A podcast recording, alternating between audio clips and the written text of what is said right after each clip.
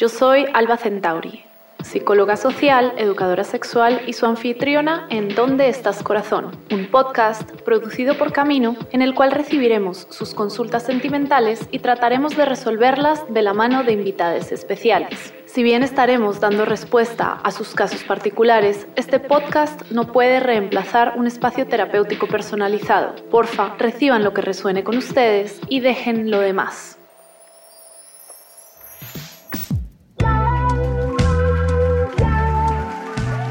Estamos por fin grabando este episodio tan esperado de celos en el que Esperamos que se resuelvan todas sus consultas sobre el tema más pedido generalmente a la hora de tratar de resolver dificultades en el amor. Y hoy nos acompaña en el consultorio de ¿Dónde estás corazón? Mainé Cortés. Ella es psicóloga y creadora de Laboratorio Afectivo, que es una cuenta que les recomiendo muchísimo seguir en donde habla de salud mental con un enfoque de justicia, de justicia social, tratando temas interesantísimos que seguro van a ir saliendo hoy a lo largo de las consultas que vayamos tratando. Maine, muchas gracias por estar acá. Bienvenida. ¿Cómo estás? Muy bien, muy bien. Muchísimas gracias por la invitación. Me da gusto ya al fin poder coincidir en este espacio. Yo te puedo preguntar cómo surge laboratorio afectivo, porque tú tienes un larguísimo recorrido, ¿cierto?, en el tema del activismo sobre asuntos relacionados con la salud mental. ¿Cómo surge este espacio? Pues surge justo como de, una frustración muy grande. Yo trabajé un, un, buen tiempo con poblaciones vulneradas de diferentes maneras y de repente me topaba con que muchas de las intervenciones que yo veía que se daban ahí no servían para nada. ¿No? Verdaderamente sí es una cosa de que hasta gaslighting, ¿no? O sea, ir a un entorno socialmente tan violento, tan precarizado, a decir, supérate, ten buena autoestima, quiérete, o sea, no, pues no, no, no, o sea, no sirve de nada. Y creo que a mí eso me frustra mucho, que la salud mental en su mayoría está construida para personas de clase media para arriba. Entiendo que tu búsqueda con laboratorio afectivo tiene que ver con traer a la mesa herramientas que resulten prácticas realmente en contextos de opresión también, ¿cierto? Claro, y a entendernos también como parte de nuestros contextos sociales. Y hasta que no veamos eso, creo que tampoco podremos tener intervenciones pertinentes para quiénes somos y dónde estamos. Pues me encantaría que podamos empezar, si te parece bien, a escuchar la primera consulta para ver cómo podemos configurar las respuestas a nuestros oyentes y a nuestras oyentes sobre este tema de los celos de una manera contextualizada como yo creo que debería ser. Claro, claro, buenísimo, venga. Hola, eh, me pareció muy chévere este tema y entonces eh, pues quería aprovechar. Yo en varios momentos de mi vida he vivido como un celoso enclosetado. es decir, yo he sido celoso por mucho tiempo, eh, pero pues un poco con la idea de no ser posesivo con la otra persona, con mis amigas y con mis parejas, o sea, no solamente con mis parejas, pero también con mis amigas, me trago esos celos. Pero eso no, hacen que necesariamente hayan sido más fáciles de, vivir, ¿no? De transitar o de tramitar. No sé, no creo que los haya tramitado, de hecho. Entonces, pues mi pregunta es, ¿qué puedo hacer para eh, responsabilizarme de eso que siento, pero también eh, vivirlo de una manera más amable? Eh, porque entiendo que también tiene que ver con seguridades propias, ¿no? O inseguridades más bien propias. Y mm, entonces, ¿qué puedo hacer? ¿Qué puedo hacer frente a los celos? Y cómo eh, vivirlos de una manera menos dura, quizás, pero también si existe alguna manera de dejar de sentir eso. Muchas gracias. Yo me veo identificada, o sea, hashtag sí soy. ¿Alguna vez te has tragado tus emociones? ¿Qué crees que le podemos decir a este oyente que nos pregunta sobre si los celos pueden erradicarse? Híjole, pues es que, o sea, no, no, es una pregunta muy compleja. O sea, creo que definitivamente es, es, algo que pasa mucho. Y creo que sobre todo pasa mucho en el proceso de volverte más consciente y tratar de ser más responsable en tus relaciones, ¿no? O sea, justo que tenemos catalogadas las emociones terriblemente como en cajas morales, ¿no? De las que están bien, las que están mal.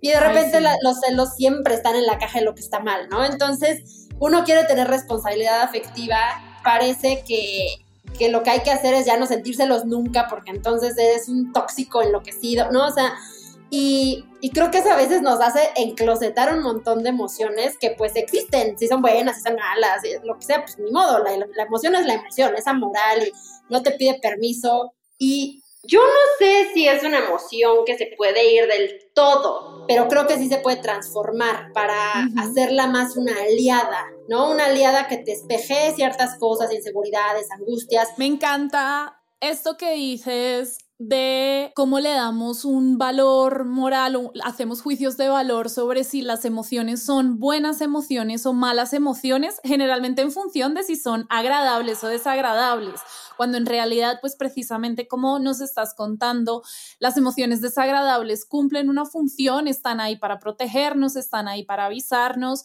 hacia dónde nos tenemos que mover en nuestro contexto. Un estímulo me genera malestar, me tengo que apartar de él, o un estímulo me genera bienestar y puedo acercarme más. Para mí hay otra cosa súper interesante de resaltar sobre esta consulta en concreto y es, no sé si estés de acuerdo, pero a mí me parece que una máxima sobre la gestión emocional en general es que cuanto yo más reprimo esa emoción, más esa vaina se va a estallar. O sea, yo que también voy a terapia mm, de vez en cuando, una psicóloga una vez me dijo que era como empujar un flotador bajo del agua en una piscina o en una alberca. Si yo intento poner mis emociones bajo la superficie, esas, eso se va a explotar en algún momento. Es la forma más segura de que mis emociones se desregulen, porque para yo poder gestionar y transitar una emoción, tengo que aceptarla, tengo que atenderla si yo la estoy escondiendo, seguramente es porque hay culpa ahí también, ¿no?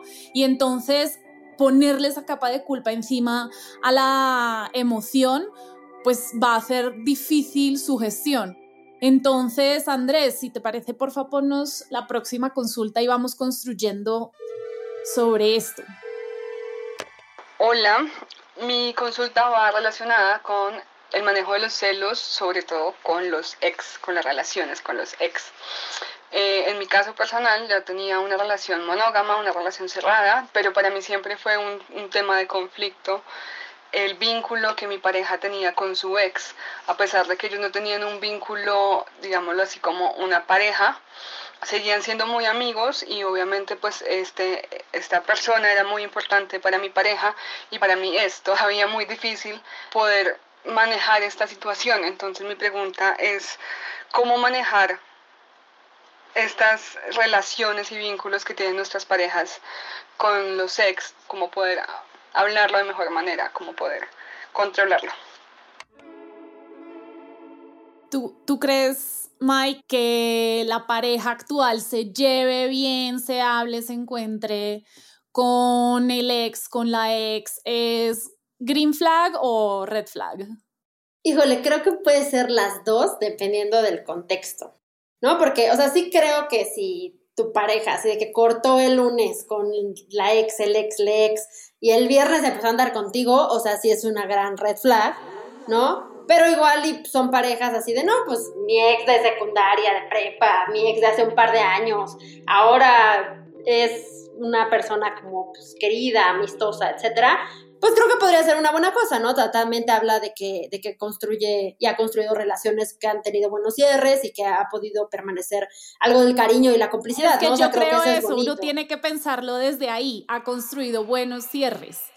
Exacto, ¿no? O sea, y, si toda la relación nos mentamos la madre todo el día, difícilmente yo en mi cierre voy a decir, ay, te amo y te deseo lo mejor. No, pues o sea, te voy a decir, no, llévate al carajo, o sea, no pero al final los vínculos sí se construyen de cierta forma y, de construir un vínculo para cambiarlo de espacio, de formato, de afectos, de, muchas cosas dentro del vínculo, toma un montón de tiempo, no, no solo en relaciones amorosas, en relaciones de amistad también, en relaciones de familia incluso. O sea, el readaptar tu vínculo para que sea diferente a lo que ya era, hay que quitar muchas cosas estructurales, reconfigurarlas, reconectarlas. O sea, es trabajo emocional profundo que a mí se me haría impactante que una persona lo lograra hacer en tres días. Yo creo que de la consulta que acabamos de escuchar, me interesa preguntarle a nuestra oyente un poco ¿Cuál es el riesgo que ve ahí en ese contacto o en mantener o, en que su pareja esté manteniendo esa relación con el, la ex? Porque mm, yo lo que me encuentro en la mayoría de los casos sobre celos es que hay necesidades propias descubiertas. Entonces, yo le invitaría a esta persona que quizá ponga el foco en sí misma y se pregunte, a mí me está faltando algo en esta relación, porque si no me está faltando absolutamente nada y si yo veo que estoy satisfecha en la relación, pues también hay como cuestionar un poco por qué me incomoda que se hable con una expareja, porque hay un, parece como si la consultante subrayara el término, es que es con la ex, es que con la ex es más difícil. Y mm, pues hay que preguntarnos por qué esa relación me parece que presenta un mayor riesgo para nuestro vínculo que el hecho de que tenga, no sé, amigas o amigos muy cercanos con quienes se, se trata súper importante en, los celos en general, ¿no? No solo en este caso, pero también ver un poco cuál es la naturaleza de la relación con esta persona, qué tan transparente es, o sea, porque creo que los celos es esta emoción bien complicada que tiene que ver un montón con quiénes somos y cuál es nuestra historia, pero que también tiene que ver un montón con quién es nuestra pareja y cómo gestiona sus propios vínculos, acuerdos, relaciones. Entonces, más bien la respuesta para mí constantemente es, hay que hacer una exploración profunda, ¿no? De mí y de la otra persona y de las dos personas en conjunto para ver en dónde está como esa piedrita y puede estar en, en todos los lugares a la vez o en uno solo, pero creo que esa exploración multifactorial ayuda. Entonces, escuchemos por favor la siguiente consulta. Hola Alba, la verdad es que desde que empecé a salir con este chavo, él empezó con sus celos cada que cualquiera me mandaba mensajes o algo así. mi papá falleció hace un año y medio, y como mis amigos han sido mi respaldo hasta la fecha, él sigue pensando que si yo tengo contacto con ellos es porque me voy a acostar en la cama con ellos. Y no sé, yo no creo que él deba desconfiar de mí porque pues no le he dado ese indicio. De hecho, he bloqueado más contactos de los que debería por él, tanto amigos como familiares. Entonces, quisiera saber, ¿usted qué me recomendaría para recuperar esa relación y que sea buena y armoniosa y que yo no tenga choques en el corazón por sus celos y esos problemas? Querida oyente, yo lo primero que quiero decirte es por favor ten cuidado. Cuando en una relación empiezan a apartarnos de nuestro círculo cercano y de nuestras amistades, a intentar que alejemos a nuestra red de apoyo, es generalmente una señal clara de que quizá ese no es el espacio más seguro para nosotras. Entonces, me parecería importante reorientar la intención y los esfuerzos hacia preguntarme qué tan nutritiva puede ser para mí una relación en la que no puedo tener ningún otro vínculo de apoyo sin que esta persona me cele, antes que tratar de orientar esa energía en comprender o acompañar los celos de mi pareja en este caso. ¿Qué piensas tú, Mainé?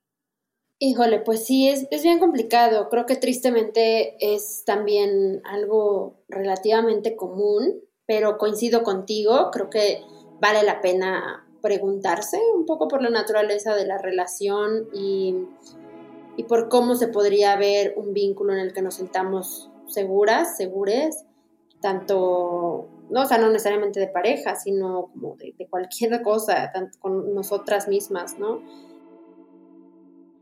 y entender también que es difícil, creo que cuando se hacen estos espacios un poco abiertos a hablemos de celos y hagan preguntas sobre celos, muchas personas preguntan sobre los celos de alguien más. Cómo manejar, cómo sostener, cómo diluir los celos de otra persona que no soy yo. Y eso es, es muy complicado porque para gestionar nuestras emociones tenemos que gestionarlas nosotros una persona cercana puede querer ayudarme o acompañarme a transitar mi enojo, mi tristeza, mis celos, mi envidia, lo que sea.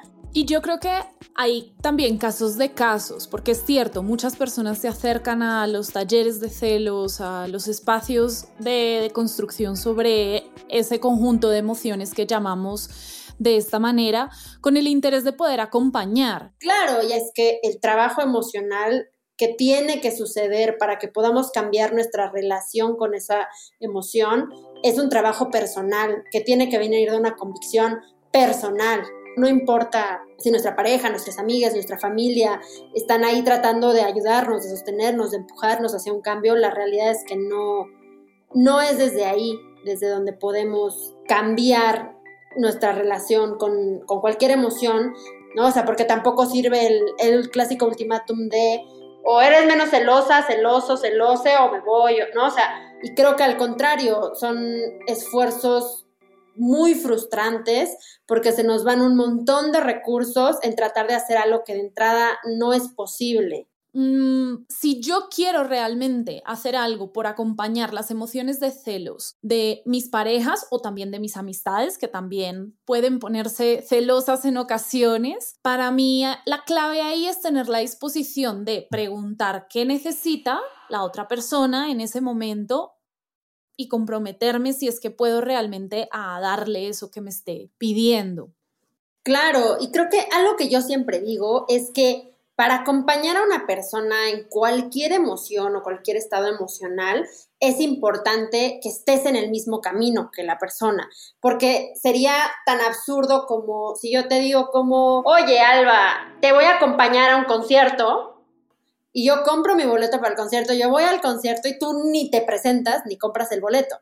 Es como, pues no te estoy acompañando, estoy yendo yo sola a un concierto. Acompañarte sería, tú también compraste un boleto y tú fuiste conmigo a ese evento creo que, cuando lo vemos así, pues sí hay que preguntarnos, ¿no? O sea, si estás acompañando, ¿está la persona ahí contigo, al lado de ti, en, ese camino?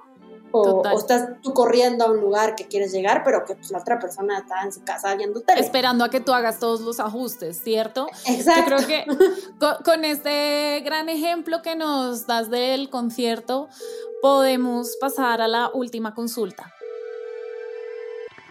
Hola Alba, ¿cómo estás? Eh, la consulta que te traigo hoy no es propiamente para mí, sino para una amiga. Ella tiene una relación más o menos desde hace dos o tres años y pues se ha visto bastante afectada por el tema de los celos de su pareja. Él ha sido muy celoso y han tenido pues digamos muchísimos problemas por eso. Y son celos que él transmite es como más desde sus inseguridades y no porque ella haya hecho algo para que él les confíe. Pues por ejemplo ella no le ha puesto los cachos, no juguetea con otras personas y no habla con otras personas ni nada por el estilo. De hecho, ella se ha cohibido con un montón de cosas como para mantener un poco de calma en la relación. Y también ha intentado comunicarle las cosas a él, como que confíe en ella, que pues ella de ninguna manera le va a hacer infiel o lo va a traicionar, pero es algo que él como que todavía no ha podido resolver. Es algo que le cuesta mucho y que pues ha hecho que la relación realmente se afecte muchísimo por eso. Entonces, pues lo que pasa es que uno como amigo siempre suele decirle como, hey, comunica las cosas y si no se resuelven, pues termínale, ¿no? Porque obviamente para uno es más fácil decir eso, pues porque uno no es quien tiene el vínculo. Pero yo quisiera saber como qué consejo crees que se le podría dar más allá de eso, de decirle simplemente que lo deje. Esa es básicamente mi consulta. Yo, yo, creo que es un buen consejo. Si mi amiga me viene cada semana a llorarme porque está teniendo problemas con su pareja, sean de celos o de lo que sea, el consejo es, oye, ve, pero ¿Qué necesitas de mí para que te ayude a salir de ahí? Sí, sí, sí. Y algo que me parece también importante y que es súper delicado, ¿no? Cuando tenemos amistades en relaciones que, o sea, nuestra respuesta mental inmediata es déjalo, déjalo, déjalo, ¿no? Y la persona diciendo, yo haré todo para no salir de acá. Y entonces ahí muchas veces el, el déjalo o el o así se convierte un poco como este esto que la persona recibe como un juicio o, como una insistencia de algo que no te está pidiendo. Y creo que al menos a mí me ha servido en esos casos particulares en donde mis, mis amigas están en esas relaciones que no están dispuestas a dejar, que, que no quieren caminar hacia allá aún, trato de acompañarles y de ser un lugar seguro, O sea, creo que lo que menos quiero es que se empiezan a sentir como juzgadas o atacadas por, por no dejar ese vínculo, porque lo que pasa es que te dejan de contar. Eso es muy y se empiezan a aislar. Se empiezan a aislar aún más. Y justo lo peor que puede suceder en una relación con algún grado de violencia es que la persona vaya perdiendo sus redes de apoyo, ¿no? Entonces, en lugar de ser como un recordatorio insistente de que está haciendo algo mal al estar en la relación, te vuelves un, espacio en donde nos podemos plantear la, la, pregunta de qué pasa si sigo aquí, qué pasa si me voy, qué pasa si no sé. Y, esos espacios son oro cuando estás ahogado en un vínculo que, que no te permite crecer o que te, está restringiendo cada vez más. Creo que es interesante como en este episodio pues han salido algunos casos que tienen claros tintes de algún grado de violencia, como estabas diciendo tú ahorita. No podemos olvidar, como decíamos al inicio, que al final, como toda emoción desagradable, está ahí para avisarnos de algo.